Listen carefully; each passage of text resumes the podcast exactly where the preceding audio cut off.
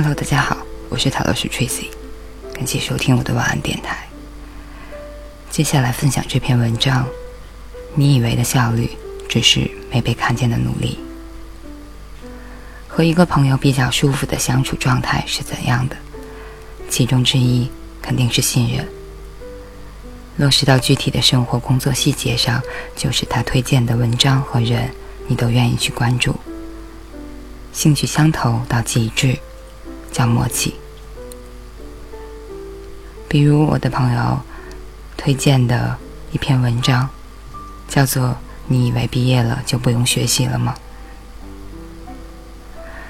本以为内容只适用于刚刚毕业的学生，没想到对我这种。已经渐入门道的人来说，也受益匪浅。在文中，作者提到他读研的时候，别人写一篇论文要好几个月，但他只花了一周，还拿了一个省优秀论文奖。周围人肯定觉得不可思议，毕竟大部分朋友都是临时抱佛脚，东拼西凑，又拖延症晚期，能完成已经谢天谢地。不必说什么高效与质量，但他不同，他在保送到研究生的那一刻就确定好论文方向为竹林七贤，于是，在之后的三年，将其所有的史料看了一遍，笔记也做了七大本儿，所以到论文写作的时候，只是稍微整理便水到渠成。你以为他只是高效，人家努力的时候你不知道而已。我曾经偷窥过阿文做 PPT，当时已经是晚上，他以为我坐在背后玩手机，其实我的眼神没有离开过他的电脑。我看他新建了一页 PPT，没有继续，而是打开了一个文件夹，里面是一堆图片设计的样式，他一张张翻，应该是找灵感。三分钟过去，基本浏览完一遍，之后又切换到了 PPT 的页面。两分钟功夫，形状、文字、配色排版，已经跃然于电脑上。这还没完，他又打开了一个文件夹，里面是一堆高清图片，也是一张张翻，找到合适的，直接拖到 PPT 里，完美融合。我没沉住气，打断了他的制作，问刚刚的是什么？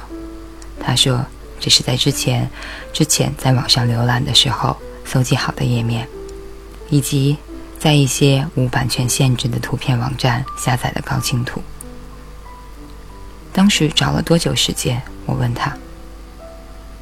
看到了就存下来了，他这样回答我。我们其他人惊艳于他的作品，而我惊艳于他的积累。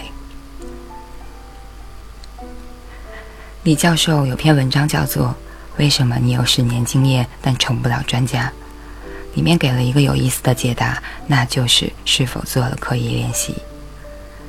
比如普通人做 PPT 就是纯粹堆积文字，或者套用个模板。有点功底的会去找高手进行临摹，高手则是平时刻意积累，真正是做的时候如有神助。所以，刚刚说的文章作者在工作之后开始刻意的积累文字。看《康熙来了》的时候，会记录下好玩的问题；看黄段子的时候，就会会去分析它是否好笑。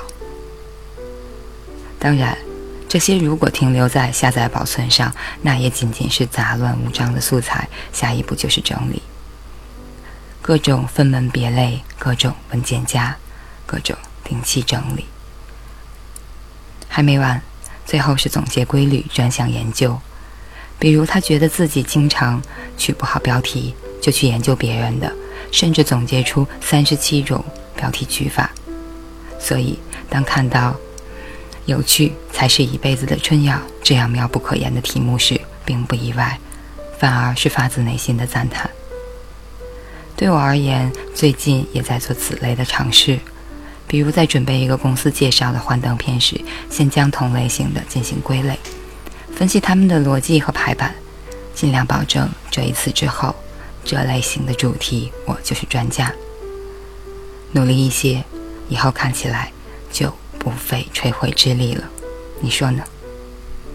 以上就是这篇小短文。你以为的效率，只是没有看见的努力。